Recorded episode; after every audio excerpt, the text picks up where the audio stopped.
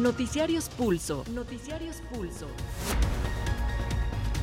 Independencia editorial y pluralidad desde la radio pública. Radio pública. Información que gira en torno al mundo. A nuestro mundo. Nuestro mundo. Les saludamos este 10 de enero del 2024 a nombre de la Subdirección de Información. Mi nombre es José Luis Guzmán y a nombre de todo el equipo, bienvenidos. Tenemos toda la información. El presidente Andrés Manuel López Obrador informó que 250 mil familias de Acapulco y de Coyuca de Benítez afectadas por el huracán Otis ya recibieron recursos económicos para la reconstrucción, además del reparto de 80 mil paquetes de enseres domésticos. Agregó, en su nueva visita a Acapulco, el mandatario informó que ya se tienen recursos para la rehabilitación de escuelas, en tanto la gobernadora Evelyn Salgado también dijo que el número de fallecidos de este impacto del huracán Otis son de 52 personas. Y por mayoría de votos, el Tribunal Electoral del Poder Judicial de la Federación respaldó la atribución de la presidenta del Instituto Nacional Electoral Guadalupe Tadei para nombrar a su equipo de colaboradores, a lo que se le había opuesto un grupo de consejeros electorales. La mm, precandidata presidencial de Morena, Claudia Sheinbaum, rechazó por falsa la versión de que funcionarios de la Secretaría del Trabajo pidieran el 20% de las liquidaciones en Notimex para la pre-campaña, como asegura la exdirectora de la agencia San Juana Martínez. En tanto, Jorge Álvarez Maínez se registró ya como precandidato presidencial del partido Movimiento Ciudadano en la sede de ese instituto político. Y la Suprema Corte ampara a la comunidad indígena del trigo en el municipio de Uruachi del estado de Chihuahua, con lo que se anulan cuatro concesiones otorgadas a una minera en el año 2016, con lo que se evita así el uso industrial del agua.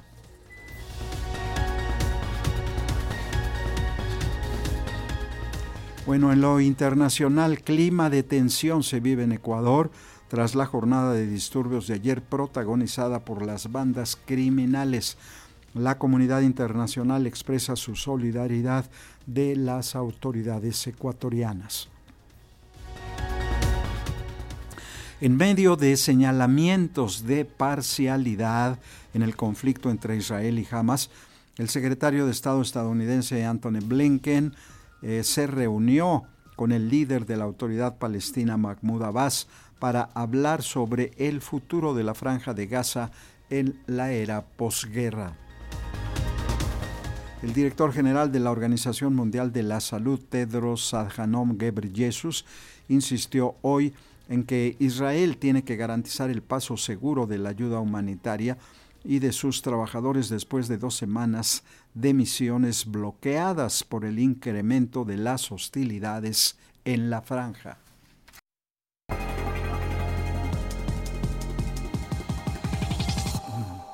Pues le invitamos a ir al detalle de la información.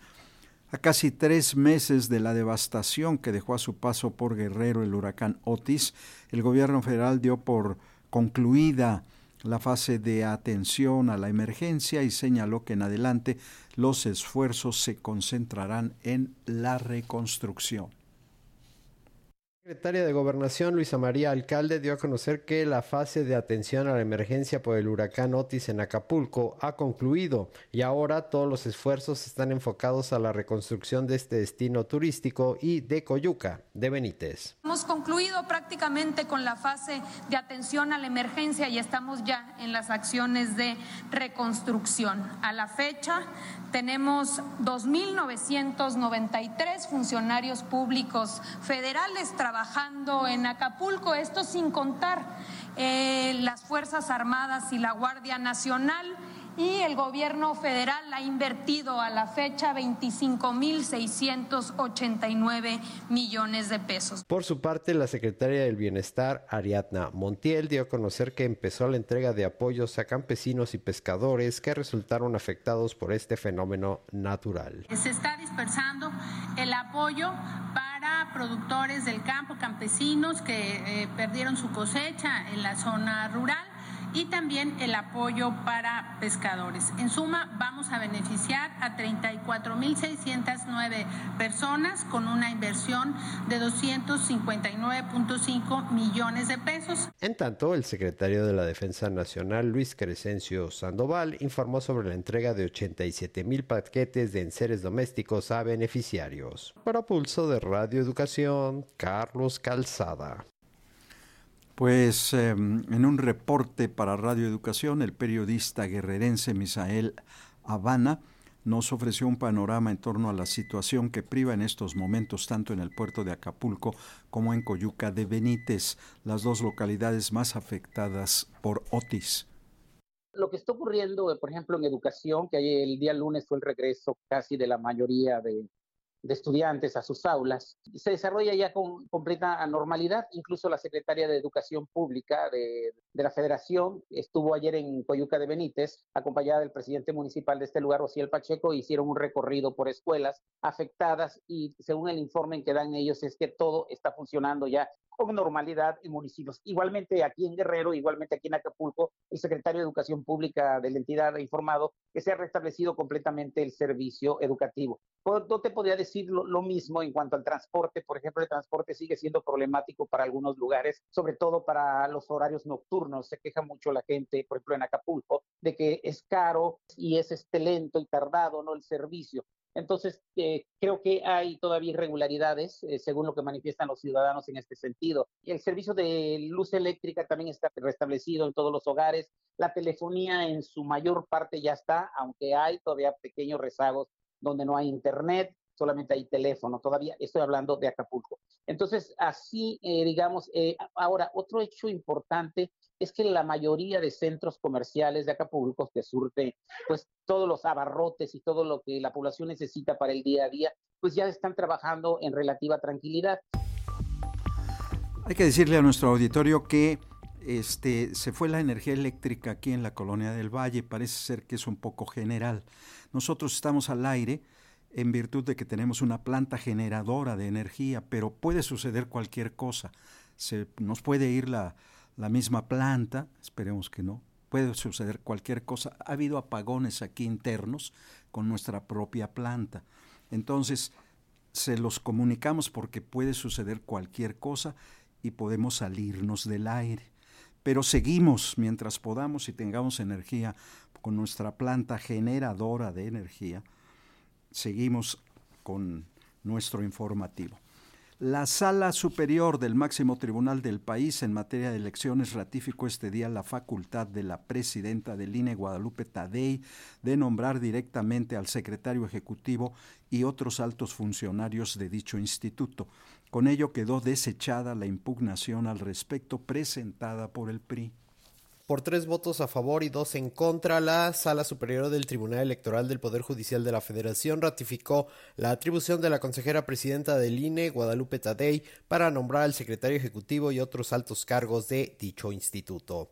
La magistrada presidente, Mónica Soto, al presentar sus alegatos ante la controversia presentada por el PRI, dijo que es facultad de la titular del Consejo General del INE hacer estos nombramientos. En el proyecto que someto a su consideración, propongo a ustedes modificar el acuerdo impugnado para el efecto de ratificar la facultad de la consejera presidenta de nombrar las encargadurías de la Secretaría Ejecutiva del INE de entre quienes actualmente ejercen las funciones de las direcciones ejecutivas, esto es, de entre los titulares y los encargados o encargadas de despacho que al día de hoy ejercen esas funciones.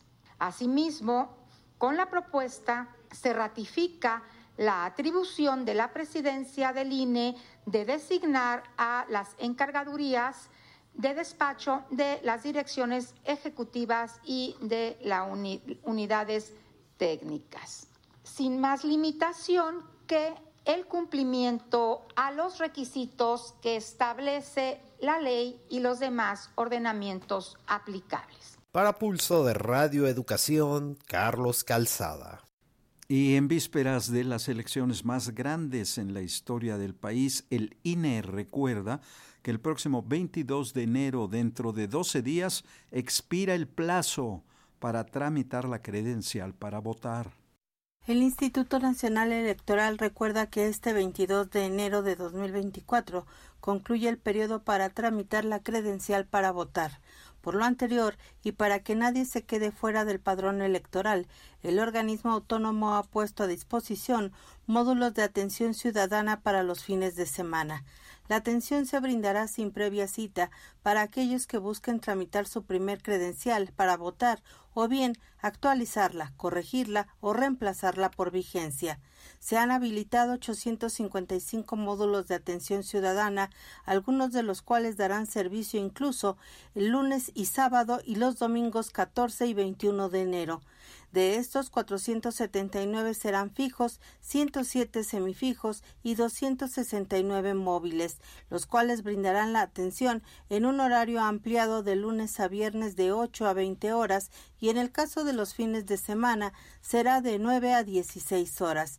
Para agilizar el trámite y evitar contratiempos, el Instituto Nacional Electoral pone también a disposición los teléfonos 800-433-2000 y la página electrónica https dos puntos diagonal diagonal ubica tu módulo.ine.mx diagonal punto para Pulso de Radio Educación, Verónica Martínez Chavira. Bueno, pues en Guanajuato la precandidata presidencial por Morena, Claudia Sheinbaum Pardo, rechazó por falsa la versión de que funcionarios de la Secretaría del Trabajo pidieran el 20% de las liquidaciones en Notimex para su precampaña, la precampaña de la morenista, como asegura la exdirectora de la agencia de Notimex, San Juana Martínez. Schenbaum explicó, y no sé por qué lo diga, pero ya hay un comunicado de la Secretaría del Trabajo Federal. Hoy el presidente habló de ello es absolutamente falso. En el mismo sentido, y por la mañana el mandatario López Obrador descartó los dichos de la exdirectora de Notimex, San Juana Martínez. Además es muy allegada a él. ¿Qué estará sucediendo? En Guanajuato, estado que encabeza las estadísticas por homicidios dolosos, la precandidata dijo que la violencia creció en Guanajuato por la falta de atención a los jóvenes y por la ausencia de trabajos con salarios dignos.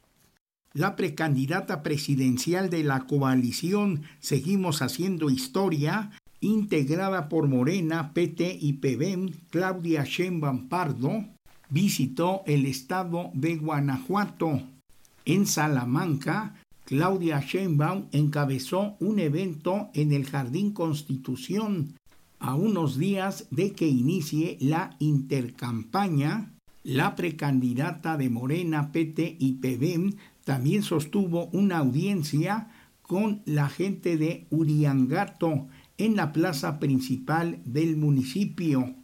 Este acto se llevó a cabo a unos días de que termine el proceso de difusión que está previsto por el Instituto Nacional Electoral. Para Pulso de Radio Educación, Reinaldo Cerecero. Por su parte, la panista y precandidata presidencial Xochil Gálvez encabezó reuniones con simpatizantes en Baja California Sur. Comentó acerca del reparto de cargos que reclamó el dirigente panista Marco Cortés al gobernador priista de Coahuila Manolo Jiménez Gálvez. Bueno, Gálvez también agregó, dijo que los cargos políticos deben servir a la gente. La precandidata presidencial de la coalición Fuerza y Corazón por México, Xochitl Galvez, realizó actividades este miércoles 10 de diciembre en Baja California Sur. La aspirante de los partidos PRI, PAN y PRD se reunió con simpatizantes en Los Cabos. En sus redes sociales, Galvez señaló que su campaña marcha bien. Al comentar sobre el incumplimiento del reparto de cargos en Coahuila, que reprochó el líder nacional del PAN, Marco Cortés, al gobernador de la entidad y a las dirigencias del PRI, Galvez en sus redes sociales señaló que los acuerdos en política deben servir a la gente y nunca para servir a intereses personales. En su reproche, el PAN señaló que el acuerdo era para repartirse secretarías, notarías, direcciones en universidades y organismos autónomos. Además, ratificar a integrantes del Poder Judicial. Galvez señaló que se puede hacer política de manera diferente, ciudadana y transparente. Para Pulso, de Radio Educación, Sosimo Díaz. Mientras tanto, Jorge Álvarez Maínez se registró ya como precandidato presidencial del partido Movimiento Ciudadano en la sede de ese instituto político. Por su parte, la exfiscal de la Ciudad de México, Ernestina Godoy, aceptó inscribirse para la consulta interna de Morena a las senadurías por la capital del país.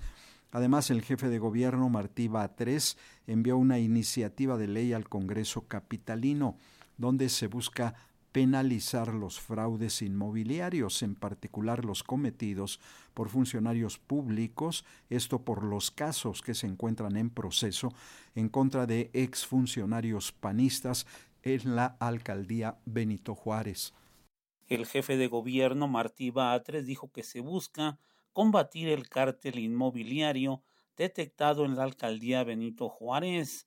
Así lo establece, dijo el capítulo 15 artículo 276 cuater. La sanción por las conductas descritas en este artículo será de 10 a 20 años de prisión, con independencia de otras sanciones que correspondan a otros tipos penales. Se agravarán en una mitad más las penas descritas en este artículo cuando obtenga algún beneficio económico, ya sea en efectivo o en especie, el propio servidor público, su cónyuge, descendientes o ascendientes, parientes por consanguinidad o afinidad hasta el cuarto grado, concubina o concubinario, pareja permanente adoptante. La iniciativa será turnada al Congreso local. Para Pulso de Radio Educación, Carlos Godín Estelles. La ciudad se hunde, no hay agua y siguen dando permisos para que esta ciudad crezca. No entiendo. Bueno, el partido Movimiento Ciudadano ya tiene precandidato a la presidencia para las elecciones del próximo 2 de junio. Se trata de Jorge Álvarez Maínez.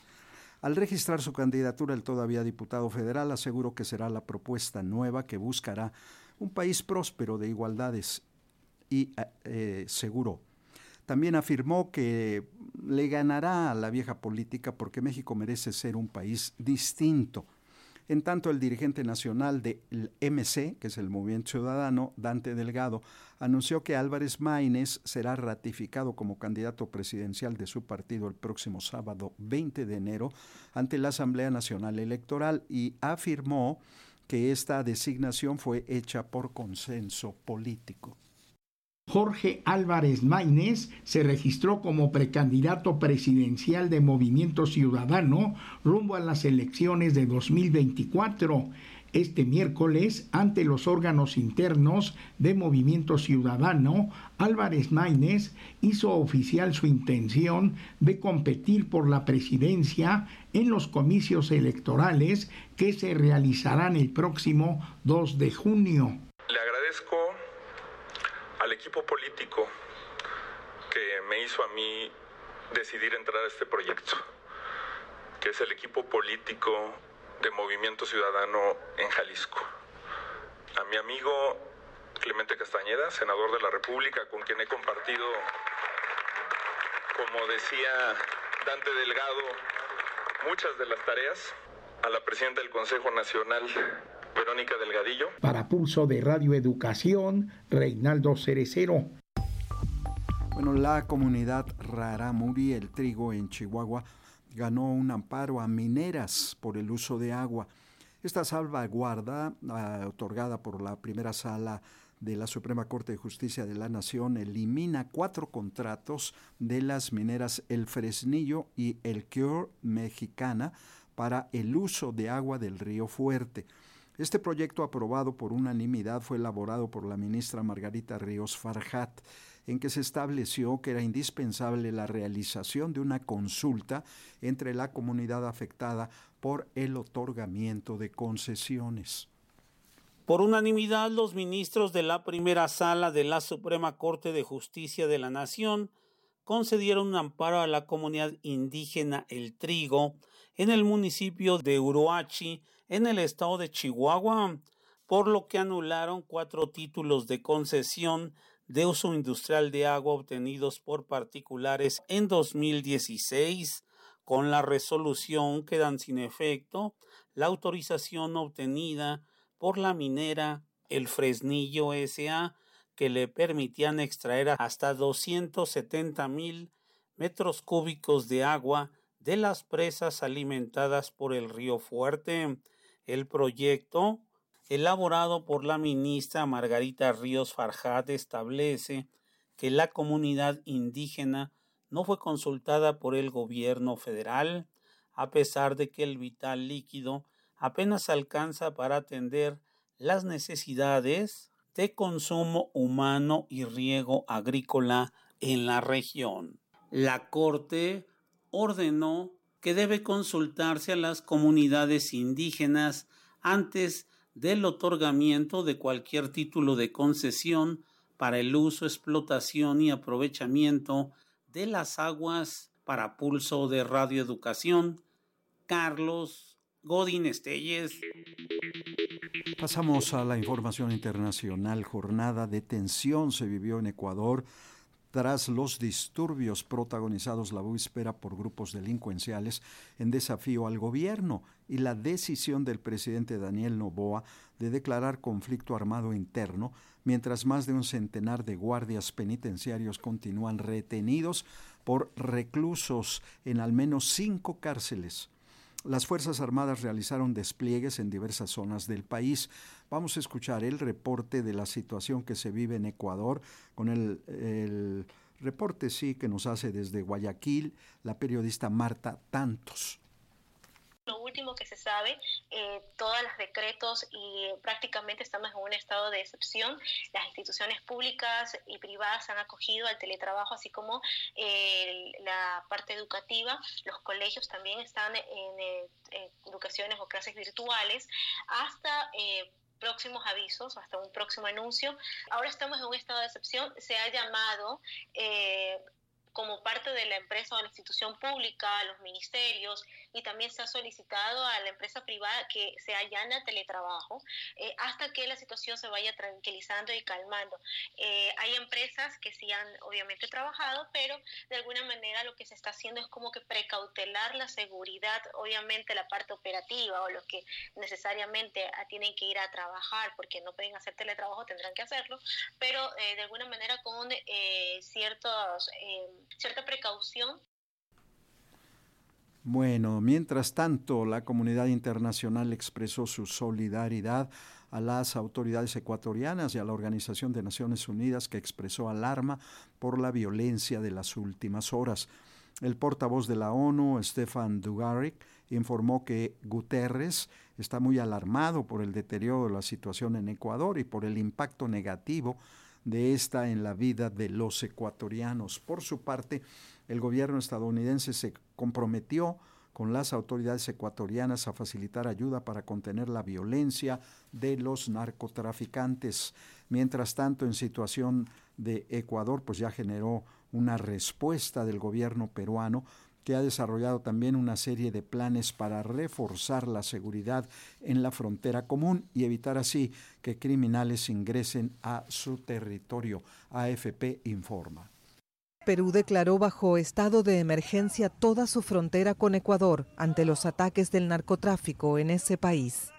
Así lo anunció el primer ministro Alberto Otárola, quien añadió que el gobierno reforzará la vigilancia con contingentes policiales y militares. La medida incluye a las regiones de Amazonas, Cajamarca, Loreto, Piura y Tumbes. Las últimas dos ya estaban en emergencia desde noviembre pasado ante el incremento de la inseguridad en la frontera. Se ha dispuesto la movilización de un contingente de policías que ayuden a la policía que actualmente está apostada en nuestra frontera con Ecuador para que haga un control más intenso del tránsito de las personas y la migración de los migrantes que ingresan a nuestro país. Bueno, pues eh, después de esto, sobre los hechos violentos de las últimas horas en Ecuador, vamos a escuchar lo que dijo a los noticiarios Pulso de Radio Educación el profesor Francisco Enríquez Bermeo. Él es docente e investigador de la Facultad Latinoamericana de Ciencias Sociales en Ecuador. Ya no se trata, como decía, solamente de un conflicto entre bandas criminales por disputas de poder y por disputas de territorio. Se trata de una confrontación ya con la sociedad y con el Estado. Y esto en alguna medida este, también significa que al ser bandas criminales que están asociadas otras bandas criminales a nivel internacional constituyen, digamos, este, una fuerza, podríamos decir, transnacional.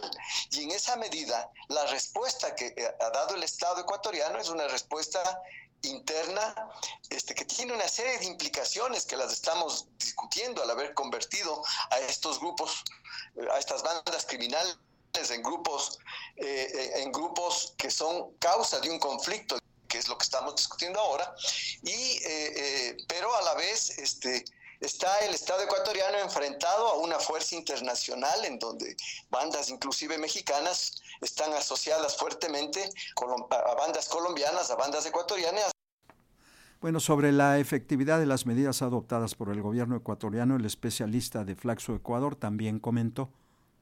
Y pues eh, ya no tenemos la grabación. Ah, vamos a puente. Y mientras eh, los hutíes lo acusan de haber viajado a Medio Oriente para prolongar el conflicto en Gaza con su apoyo a Israel. El secretario de Estado del gobierno estadounidense Anthony Blinken se reunió con el líder de la Autoridad Nacional Palestina Mahmoud Abbas para charlar sobre el futuro de la franja de Gaza una vez que termine la ofensiva israelí contra Hamas. Blinken afirmó que Abbas se comprometió ya a reformar la ANP Asociación Nacional Palestina, con miras a una futura creación de un Estado palestino. Vamos a escuchar. El secretario de Estado estadounidense Anthony Blinken se reunió este miércoles en la ciudad cisjordana de Ramallah con el presidente de la Autoridad Nacional Palestina, Mahmoud Abbas. Blinken aseguró haber obtenido el compromiso de varios países de la región para ayudar a reconstruir y gobernar Gaza después de la guerra, pero solo si se establece un camino hacia un Estado palestino en el marco de una solución de dos estados que permita la convivencia con Israel. Por fuera de la reunión, una protesta pacífica acabó en enfrentamientos con la policía. La visión esposada por Blinken enfrenta serios obstáculos. El gobierno de Netanyahu se opone rotundamente a la creación de un Estado palestino junto a Israel. Bueno, pues lo anterior, mientras las fuerzas hebreas continúan su ofensiva en la franja de Gaza. En este marco, la Organización Mundial de la Salud llamó a Israel a garantizar el paso seguro de la ayuda humanitaria y de sus trabajadores. Por su parte, la Media Luna Roja acusó a Israel de haber atacado una ambulancia de la agrupación con saldo de seis muertos. Sobre esta situación, vamos a escuchar también el testimonio de Carolina López, quien es coordinadora de emergencias de Médicos Sin Fronteras.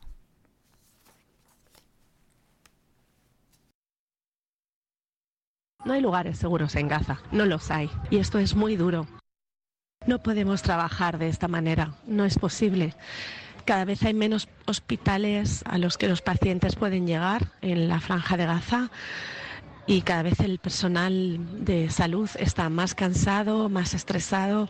No se puede dar ayuda humanitaria a la población sin un alto el fuego. Radio Educación presentó Noticiarios Pulso. Noticiarios Pulso. Independencia editorial y pluralidad desde la radio pública. Radio pública. Información que gira en torno al mundo. A nuestro mundo. Nuestro mundo. Queremos agradecer el favor de su atención. Qué bueno que la energía eléctrica nos dejó terminar el informativo 10 de enero del 24. En la Coordinación Nacional Carlos Padilla, Coordinación Internacional y Realización José Luis Parra, Raúl García y Ángeles Hernández en la redacción, Luis Ernesto López en la edición de notas, Raúl Núñez, Operación Técnica, Teanea Nicanor, Roberto Hernández y Fernanda López en redes sociales. Les saluda José Luis Guzmán, gracias. Radio Universidad de Aguascalientes, Radio Universidad de Ciencias y Artes de Chiapas, Radio Universidad de Durango, Radio Nicolaita en Morelia, Michoacán. En Guerrero, Radio Metepec y Radio Plata en Tasco. En Oaxaca, Radio Maíz en San Juan Tabá. Radio Aire Zapoteco en Santa María Yaviche. Radio Padiuxi en Capulalpam de Méndez. Y La Voz de la Mixteca en Tlaxiaco. Señal Cuculcán en Mérida, Yucatán. Señal Cultura Sonora en Hermosillo. Y Radio Zacatecas.